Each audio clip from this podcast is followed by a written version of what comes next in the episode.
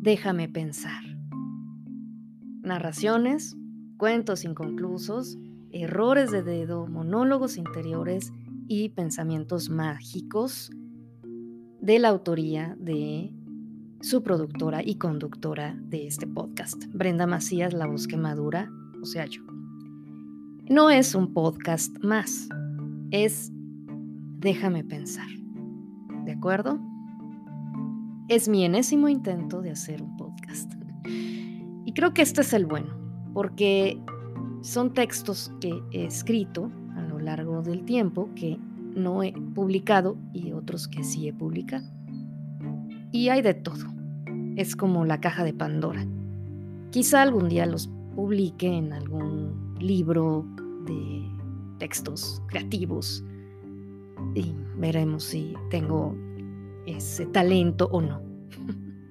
Por lo pronto los quiero leer, los quiero compartir con ustedes y estoy eh, usando la plataforma de Anchor para publicar mi podcast en Spotify principalmente pero sé que también va a tener eco en otras plataformas digitales como Google Podcast o Apple Podcast.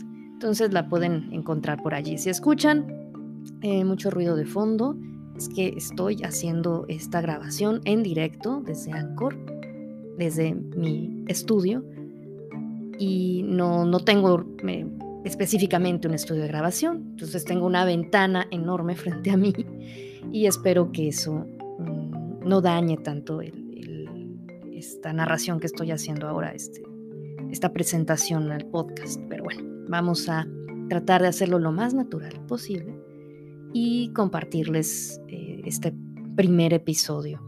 Em, y como estoy interesada en que ustedes conozcan mi producción creativa, narrativa en específico, hoy quiero leerles un cuento que amablemente me publicó el seminario Amparán, este proyecto de narradores, narradoras, gente creativa, un espacio de coworking, de cultura digital que está eh, avalado por el FONCA y que tiene su residencia en Saltillo, Coahuila, de donde yo soy originaria.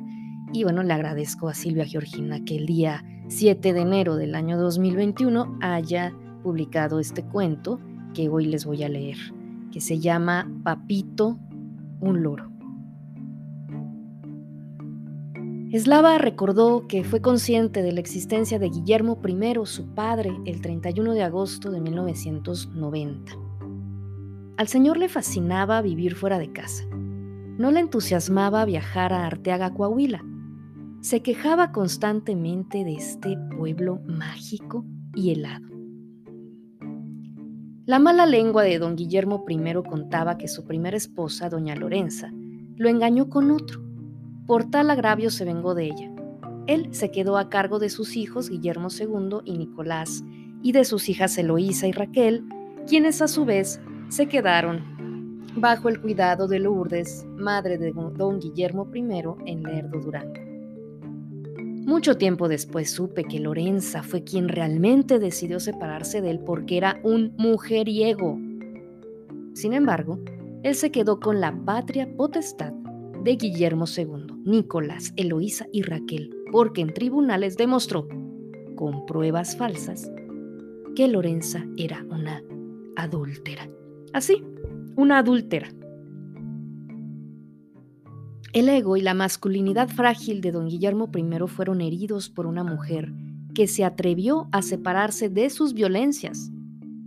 Imagine usted el maltrato psicológico que él ejerció contra ella porque lo desenmascaró. En respuesta, en respuesta por su osadía, la separó de sus hijas e hijos. ¿Cómo habrá sufrido don Guillermo I para llegar a tanto, verdad? El señor fue incapaz de quedarse en un solo sitio. Era un hombre de carretera, le gustaba andar de aquí para allá de pata de perro. No tenía tiempo para las cursilerías y no le gustaba sentirse perseguido ni casado ni cazado, dirían los españoles. Ni cazado, ni casado. Don Guillermo I confió en que la mamá de Eslava, doña Camelia, Era independiente en lo económico y en lo emocional y por eso no se hizo cargo de la niña. No tenía tiempo de perder su juventud cambiando pañales. La vida es muy corta, se repetía para sí mismo en cada oportunidad don Guillermo I. Él estaba enamorado de su imagen, de su libertad y de otras dos o tres mujeres que convenció en su ruta. El recuerdo más viejo que Slava tiene sobre su padre es de aquel 1990 cuando la dejó por última vez en la puerta de la primaria. En aquella ocasión, don Guillermo I le prometió que a su retorno le traería unas aves de compañía, unos periquitos del amor de colores pastel, uno azul y uno verde. Don Guillermo I realizó varias travesías al bordo, a bordo de un tráiler, número de serie 0202BT, de la compañía El Chícharo, que salía de una bodega en Monterrey hacia, hacia Chiapas para cargar piñas y llevarlas a Ciudad Juárez. Recorrió varias veces la República Mexicana de punta a punta. Fue hasta finales del siglo XX, cuando Eslava estaba a punto de cumplir los 15 años, que don Guillermo I reapareció a bordo de un tráiler Valle al Lago que transportaba mercancías para una cadena de supermercados. En ese tiempo, el equipo Santos Laguna de la comarca lagunera se disputaba su primera gran final de fútbol de la Liga Mexicana. La escuadra contrincante era el Necaxa. En ese torneo de invierno, el equipo lagunero consiguió su primera estrella, su primera copa. Eslava alguna vez fue hincha. ¿Algún problema, amix feministas anti-Maradona? Ups. La muchacha no es perfecta ni ortodoxa del feminismo güero. ¿Qué le vamos a hacer? El fútbol era una de sus pasiones de la infancia y parte de la adolescencia. Incluso cada vez que Santos Laguna llega a una final, no evita sentir alegría cuando gana o tristeza cuando no logra el objetivo. Lo primero que Slava supo de su padre a partir de aquel reencuentro fue que era un rayado del Monterrey y que el primer acercamiento a su vida, después de tantos años, era para burlarse de su felicidad santista. También le recomendó que nunca, por ningún motivo, bebiera cerveza de una botella abierta, porque se ponía en riesgo. La podían violar. Don Guillermo I tenía mucha experiencia en el tema del acoso. Eslava en su adolescencia y su primera juventud fue un desastre.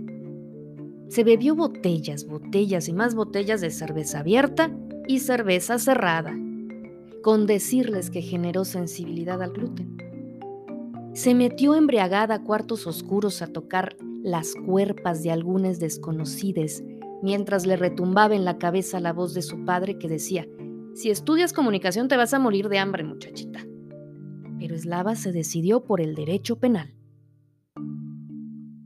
Don Guillermo I no lastimó a doña Camelia golpes, como cuenta su experiencia familiar la escritora Sara Uribe en su texto Solas del libro Tsunami.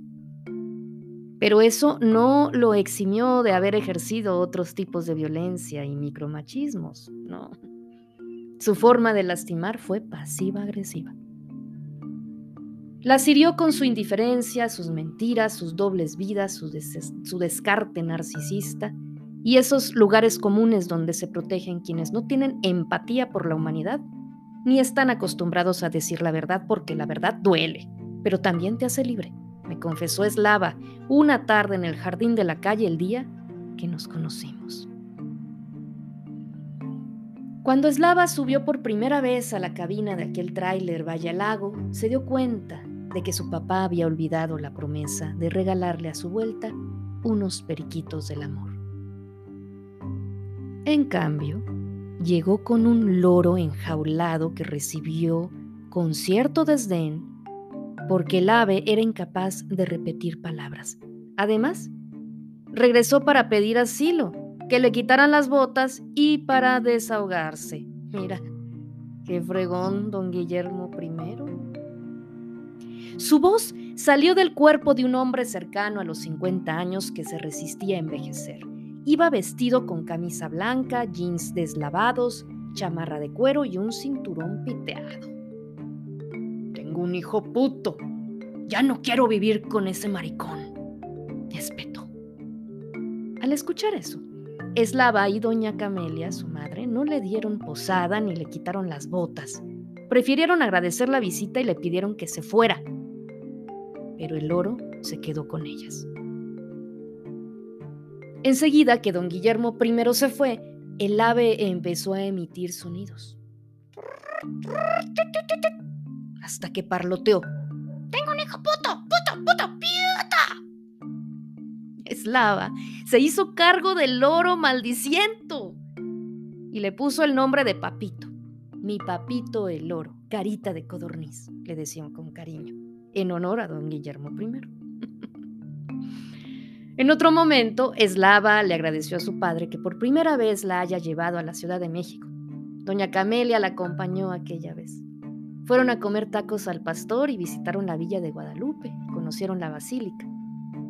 Su madre y ella se miraron con cierta complicidad en aquel momento, con los ojos irritados, rojos, por la contaminación del aire y con un rictus de Mona Lisa, se dijeron entre dientes, católico más que viene a la villa a expiar sus culpas. A este señor solo le falta arrodillarse. Y para sorpresa de ellas y de las presentes, esa mañana de sábado, don Guillermo I se postró de rodillas en el atrio de la basílica y gateó unos cuantos metros. Le pidió a su hija que lo ayudara a cargar su cruz porque el cansancio le ganaba. Se venció muchos metros antes de llegar a la puerta del recinto. La cruz que cargaba era muy pesada. Solo Jesucristo hubiera podido cargarla y llegar a la meta. Don Guillermo I no demostró condición física ni voluntad para comprender el peso de los símbolos. A lo lejos, una pareja de lesbianas se burlaba de él. Las muchachas iban a pedirle a la Virgen que les cumpliera el milagro de poder estar juntas en un futuro sin homofobia, sin lesbofobia, poder casarse, heredarse, eh, casas, coches y una pensión. Eslava imaginó que en respuesta la Virgen de Guadalupe les enviaría una pandemia para ponerlas a prueba. Fue su imaginación cabecita loca la de Eslava, que imaginó un escenario distópico para esas pobres enamoradas. Por cierto, habrán sobrevivido al COVID-19. Eslava y su mamá conocieron la megalópolis cuando Santos Laguna perdió una final contra Toluca. Ese día, don Guillermo I confesó que en su infancia y en su juventud fue santista, pero que se cambió de equipo por impaciente qué espanto, cara. El horror estaba frente a Slava, que era intolerante a los falsos aficionados. Y su papá era un villamelón porque no confió en que Santos llegaría a ser varias veces campeón. El Club Santos lleva seis estrellas en su uniforme y los rayados llevan solo cinco, al menos hasta el año 2020 que se escribió este cuento. Un chaquetero, un chaquetero. Mi papá es un chaquetero. ¡Un chaquetero! ¡Un chaquetero! Gritaba el loro cuando hacía frío. Mi papá es un chaquetero. El señor Guillermo I se fue otra vez. Para cortar la distancia en 2008, Eslava lo añadió como amigo al Face. Pero no hablaba ni por inbox. En 2013, ella notó que no podía ver sus fotos ni podía comentar en su muro. Creo que don Guillermo I, o debiera yo decir su community manager, decidieron o decidió el community manager tomarse un descanso de ella. En respuesta, Slava bloqueó su perfil y lo dejó de reinventar el 24 de mayo del año 2014, cuando fue a la boda de Nicolás, uno de sus medios hermanos y su padre decidió ignorarla para evitarse el pellizco de su esposa, la mamá de Guillermo III. Luego de que Slava fue a terapias breves, medianas y largas, a retiros con personas adictas al sufrimiento, a enclaustramientos con dioses vengativos, a rituales chamánicos, a hacer viajes con hongos, luego de beberse el veneno del sapo de Sonora, de hacer viajes astrales de ayahuasca y de retorno al seno materno para reconectarse con su centro y a preguntarle al libro de las mutaciones dónde perdió la memoria de su cámara reflex, Slava pudo sostener una conversación con su padre. Fue entonces que descubrió que encontraba la sombra de él en mujeres, en hombres, en trans, en personas no binarias y en todos sus matches de Tinder, como si fuera un eterno retorno, un bucle, un loop. Comprendió que se dejaba caer en el reflejo de su padre, que es el de ella misma. Se repuso, recayó, persistió como se busca un Pedro Páramo en su comala o como un narciso que ve su reflejo en las aguas de un río en el que no puede ahogarse dos veces. Con las pupilas dilatadas y temblores, Eslava llegó a Arteaga a esa caja de recuerdos y resonancias. Hace más de 10 años me fui de este municipio por la historia que viví con Israel el narcomenudista que liberé de la cárcel. Después de ese enésimo traumático episodio de amor romántico, volví a tropezar con otra piedra de estas rancherías. Expresó Eslava en voz alta una madrugada en pleno encierro por la pandemia por COVID-19, dentro de un teatrino, una caja negra. Papito, el oro, el representante de su padre, la acompañaba. ¿Por qué? Si ya tenías una vida nueva en la gran Ciudad de México, ¿por qué volviste la vista atrás, hija? ¿Acaso eres una estatua de sal? preguntó el cotorro. Hicimos lo que tú harías, papito. Nos ganó la calentura. ¿Y qué pasó? Cuenta el chisme completo y de corridito que me desesperas. Ordenó el loro desde un palo en las alturas mientras picoteaba semillas de girasol sus favoritas. Te reviví. Otra vez tu fantasma ganó. ¿De nuevo encarné en alguien a quien querías? Le preguntó Papito Eslava con su pico de ave frugívora. Sí, le mostré mi desengaño, mi temor al rechazo, al abandono, mis ataques de pánico la asustaron y me sacó de su vida. Pues, ¿para qué haces eso, mijita? ¿Asustas a cualquier mortal? Otra vez mostré mi miedo de ti y se jodió de todo. Y se jodió todo. Esperancito me descartó como lo hiciste, papito, como lo hiciste tú. Yo también te hubiera sacado, mija. Eres visceral y pasional. Ay, vámonos a la porra. Oh. Despierta, morrita. Aprende a calmar la mente, hijita. Aprende a dominar tu ego. Mírame. Hazle así. Repite conmigo. Oh. Ma.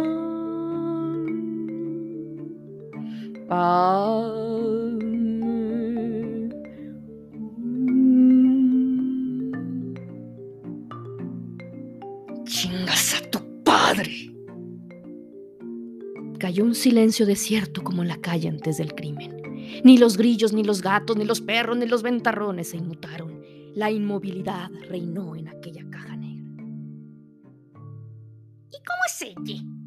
preguntó el loro mientras desparpajaba sus alas color verde.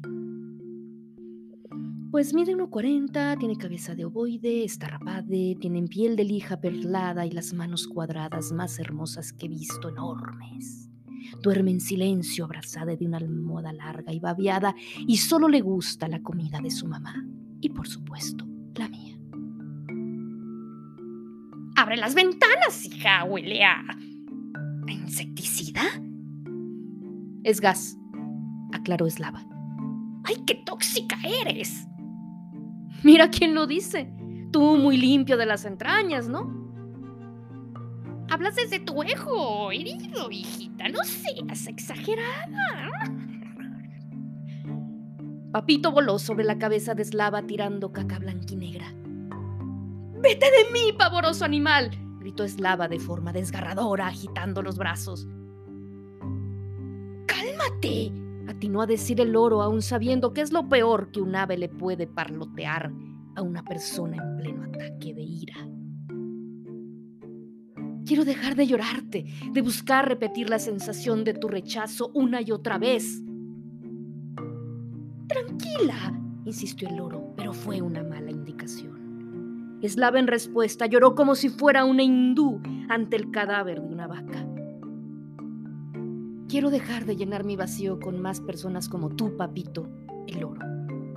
Berreó mientras lanzó un bolígrafo a la cabeza del loro. Ay, no te pongas así, hijita. El loro alzó el vuelo para evadir el, para evadir el golpe. Ahora volví a escuchar Fijación Oral Volumen 1 de Shakira como si fuera el año 2005. No se puede vivir con tanto veneno. Definitivamente eres una tóxica. ¿Qué retroceso he cometido, papito del mal?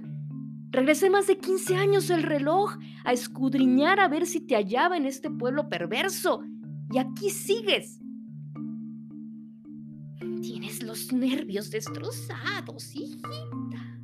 De todas formas, a la chingada, grande, grande la puerta. Tómate esta pasta.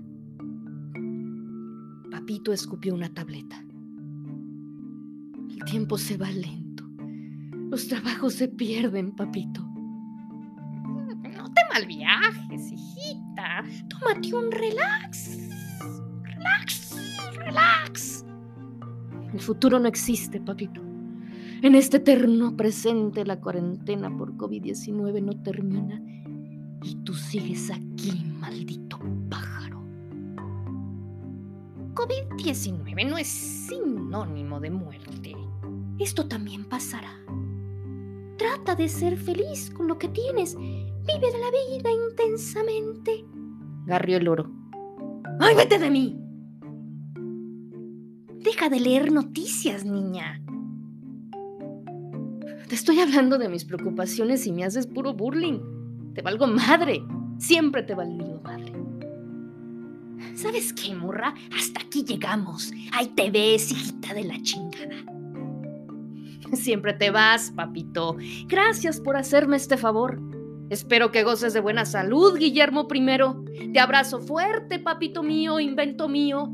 No olvides tu cubrebocas, ni tomar tus medicinas para la diabetes y la hipertensión. No quiero que mueras en este infierno, porque tu infierno está en otro lado. Eslava a los cuatro vientos y cayó el telón.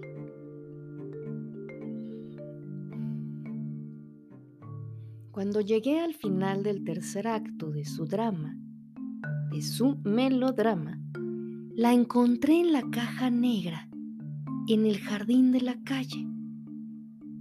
Intenté reanimarla y llamé al 911. Expliqué que Slava sufría de apatía. Después de varias horas me convencí que nadie vendría por ella, ni A ni B yo, que soy C. La dejé en la institución donde la recibieron y ahí tiene prohibido hablar de temas que la alteren. Bajo absoluta vigilancia me envía mensajes de Telegram con preguntas a las que solo puedo responder con un sí o con un no. Su cuidadora me informó que de vez en cuando un perico de la Alameda la visita y se posa en su hombro derecho y le parlotea chistes y mentiras. Cuando esto acabe voy a ir a visitarla y escucharemos The Word is Not Enough de Garbage para encenderle el corazón. Y bueno, pues este es mi cuento llamado Papito, un loro que escribí en, pues, en el año 2020, por lo que pude más o menos revisar ahora en, el, en la lectura, y se publicó en enero 7 del año 2021 por el seminario Amparán, les agradezco mucho. Y en el año 2020 también me publicaron otro más. He escrito otros cuentos, no los he enviado. Espero que me dé la vida un día de estos para sentarme a escribir narrativa que ahora que lo leo en voz alta, pues sí, sí soporta la voz alta y podría fácilmente funcionar, creo yo, como eh, un monólogo interior o un ejercicio de y B en, teatro.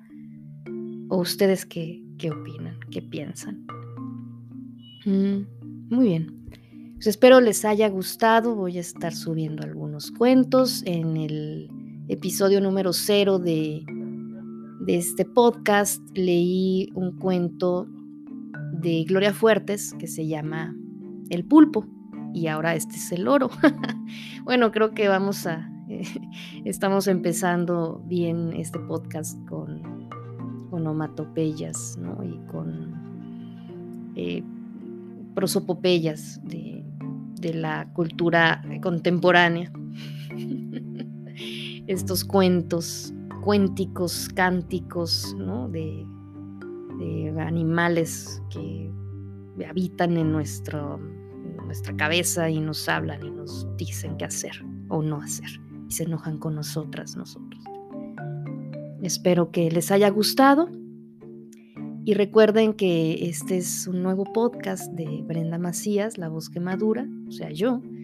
Se llama Déjame pensar, déjame pensar. No es un podcast más, es Déjame pensar. Hasta la próxima entrega. Gracias por escucharme.